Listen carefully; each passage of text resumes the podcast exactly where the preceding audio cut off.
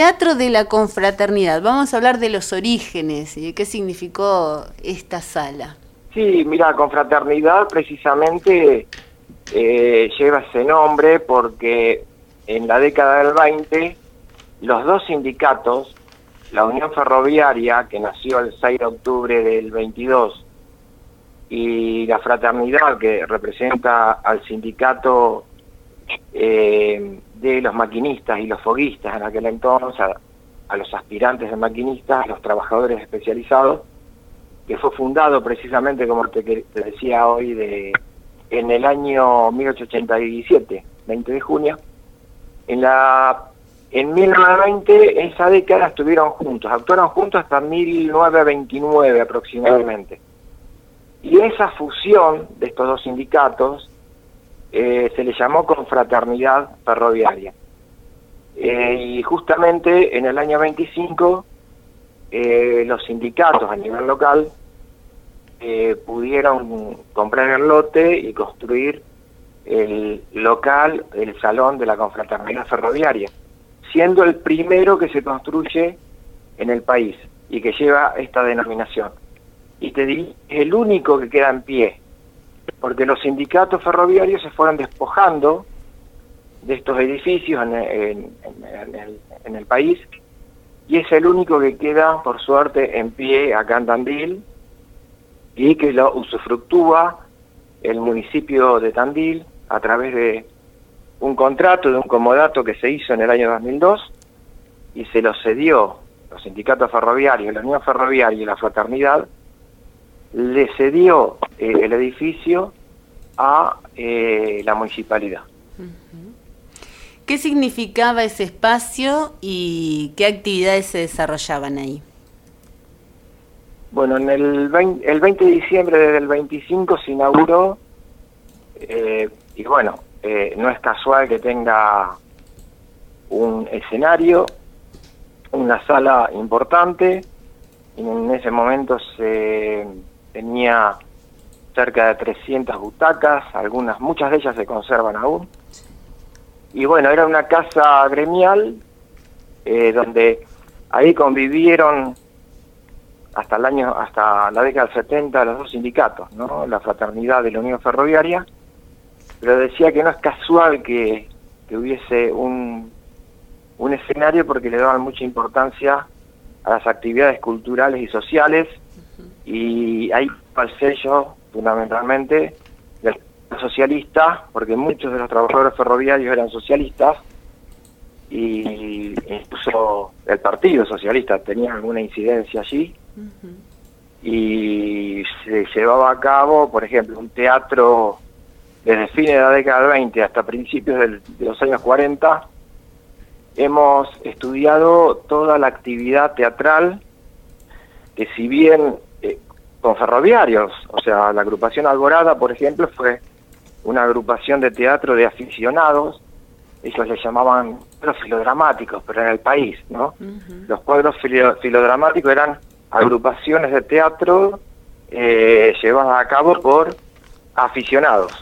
No eran, eran profesionales y, bueno, aquí se conformó eh, esta agrupación, Alborada se llamaba, y pusieron en escena muchísimas obras, algunas creaciones colectivas, hasta el año 42 aproximadamente. ¿Te acordás de algunas de las obras? De algunos eh, títulos. Mi hijo el Totor, por ejemplo, ah, de Bacareza.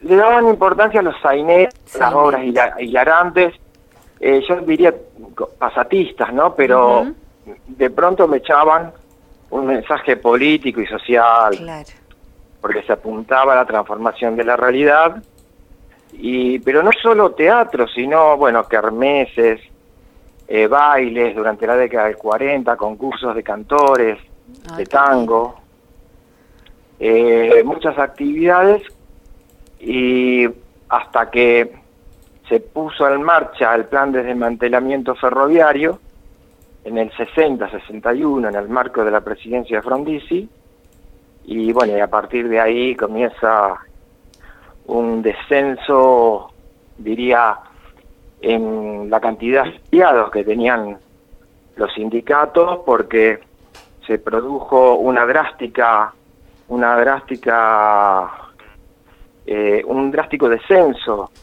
en la ocupación.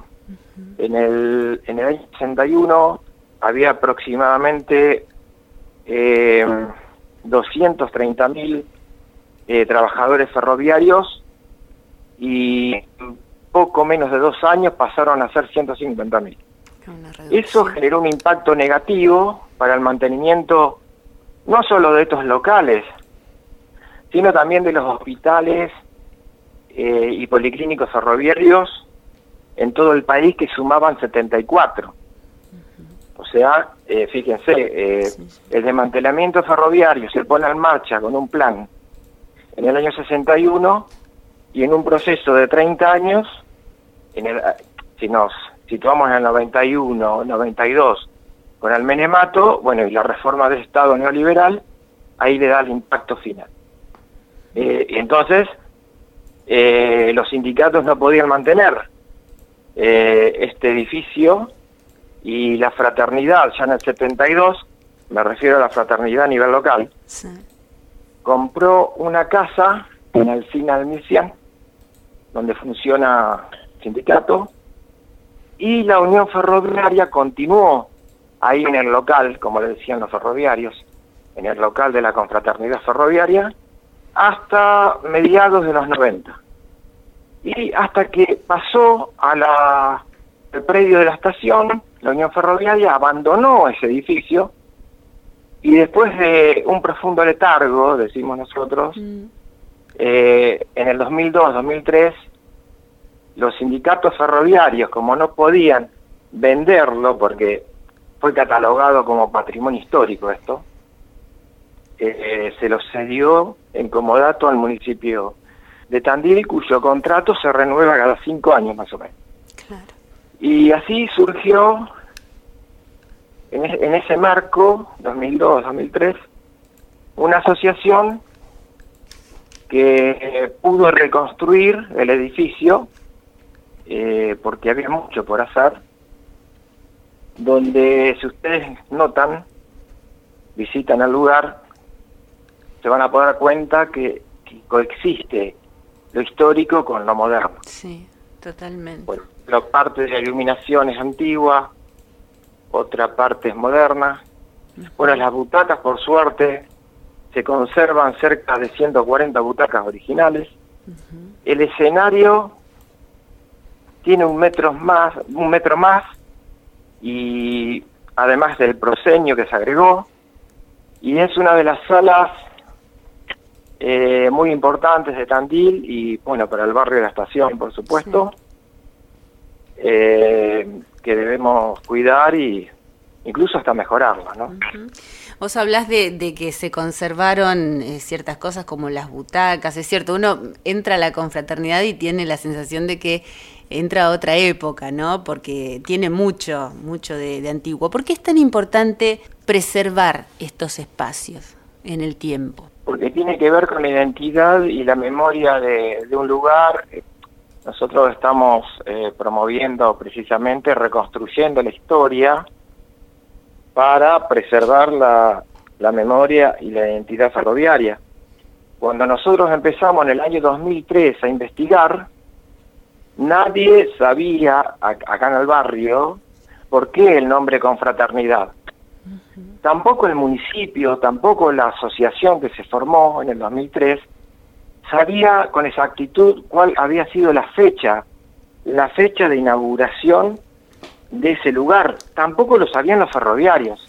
Entonces tuvimos que, que ir a las fuentes, a las actas de la fraternidad, a consultar los diarios locales, los periódicos, incluso conectarnos con la comunidad ferroviaria, que en ese momento había mucha gente mayor, hombres y mujeres, incluso que actuaron allí en la década del 30, en teatro, bueno, cantando, participando en bailes. Eh, bueno, y toda esta comunidad nos brindó eh, testimonios muy valiosos como también material fotográfico. Y pudimos reconstruir algo que estaba absolutamente en silencio. Eh, de pronto nos encontramos que en los años 30 hubo una vida cultural y social impresionante en este barrio. Eh, evidentemente lo que es este tipo de historia, historia de los barrios, los sectores, los trabajadores, muy postergada. Bueno, pero por suerte llegamos en un momento justo y con todos estos actores sociales pudimos eh, reconstruir toda esta historia. Em, en algún momento había, no sé si siguen estando, fotos en las paredes del teatro. Sí, sí, esas fotos las fuimos... En el 2005 salió, se publicó un libro que se llama El Salón de la Confraternidad Ferroviaria, editado por la Universidad Nacional del Centro. Y bueno, esas fotos las aportamos nosotros y bueno, la eh, coordinadora en ese momento, eh, Mónica Pérez, eh, se encargó ella y pagarlo de su bolsillo para colocar en esa pared esas fotos que tienen que ver con los años 20, 30 y 40, si no me equivoco. ¿Y de qué eran las fotos? Si puedes describir algunas.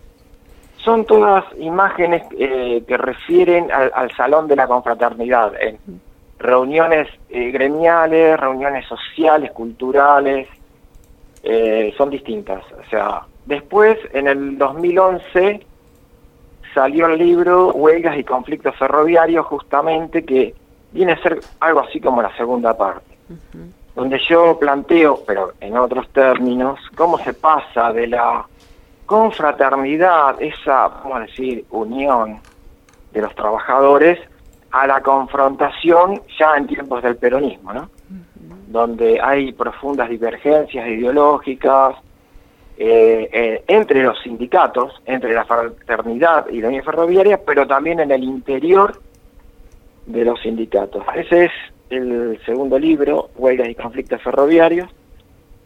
Y bueno, y después, más acá, ya eh, que hay una conexión, porque hay una conexión, en el 2000 19 el Club Ferro motorizó el libro, el libro del centenario del club, porque justamente ahí que, que vemos en el primer capítulo, los orígenes del barrio de la estación, donde se menciona a la confraternidad y otros, otros lugares, ¿no? Bueno, Hugo, un placer hablar contigo. Seguramente vamos a seguir hablando del barrio de la estación porque tiene mucha historia y bueno, sos ahí un, activista, este, alguien que ha trabajado mucho por el barrio y en esto de preservar y, de transmitir su historia. Gracias por tu paso. No, gracias a ustedes y seguimos en contacto. Dale, dale. Seguimos en contacto, che. Abrazo.